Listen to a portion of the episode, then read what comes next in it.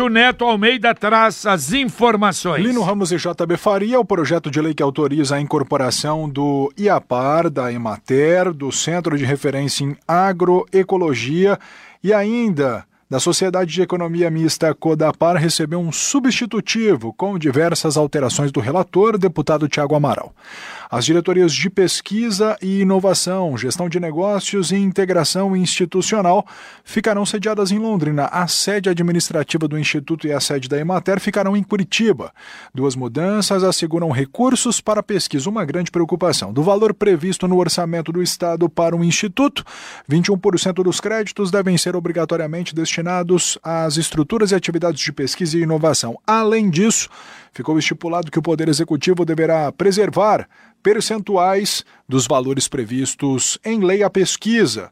A lei que criou o Fundo Paraná destina 2% da receita tributária do Estado para o desenvolvimento científico e tecnológico do Paraná. Em entrevista à Paiqueira, o deputado Tiago Amaral esclareceu que as parcerias e contratações temporárias também estão previstas. De acordo com a emenda substitutiva geral, o governo do Paraná deverá enviar à Assembleia Legislativa, em até 180 dias após a publicação da lei, o plano de cargos, carreiras e salários para dar maior segurança jurídica à incorporação das autarquias e sociedade de economia mista. Conseguimos achar depois de inúmeras reuniões que nós fizemos, é, junto com os pesquisadores, com as entidades, junto com os deputados, deputado Tercílio e outros mais, achar a solução para conseguir defender isso.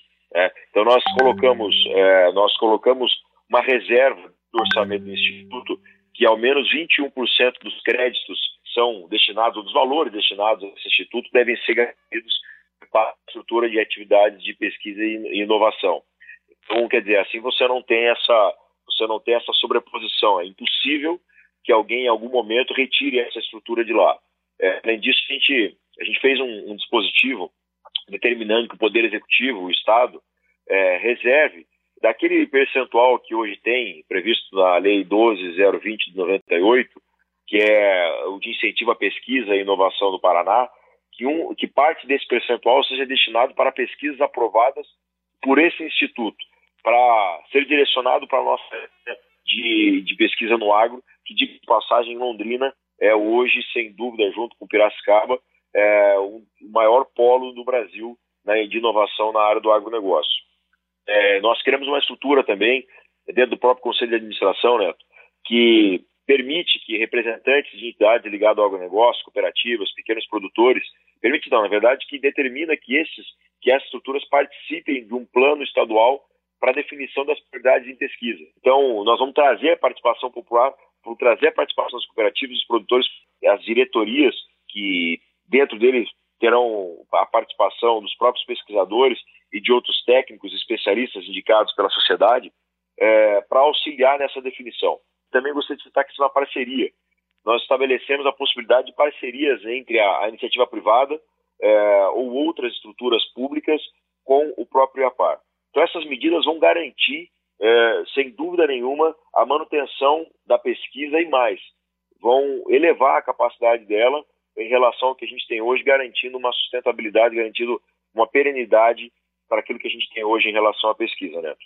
Vota esse ano ainda?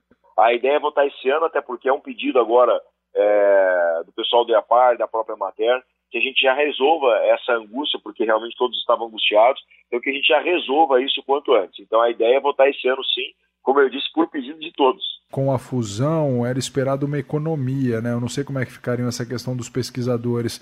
Isso traz algum impacto? Não se altera. Não, não se altera. Não se altera. Não traz não impacto. Altera, não, não, não, traz impacto financeiro. Não, não. Não se altera.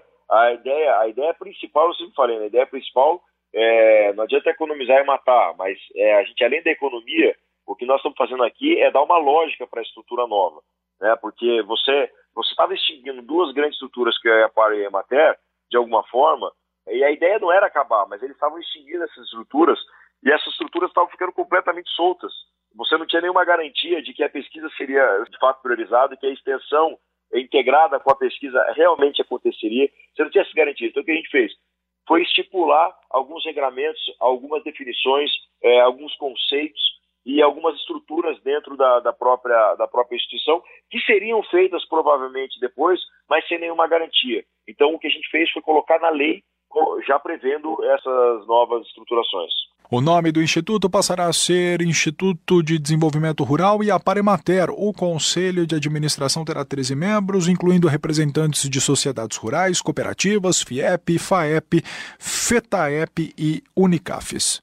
Para o Rádio Opinião, Neto Almeida. Valeu, obrigado, Neto Almeida. 11 horas e 41 minutos aqui na Pai Querer. É, exatamente, eu também. Eu acho que é preciso realmente dar garantias de que o trabalho de pesquisa, de que haverá uma estrutura adequada para os pesquisadores, porque o IAPAR, eu repito, ele tem uma presença muito forte, uma importância muito grande na história do Paraná, de Londrina. Basta perguntar para o pessoal aí, para os produtores rurais, né?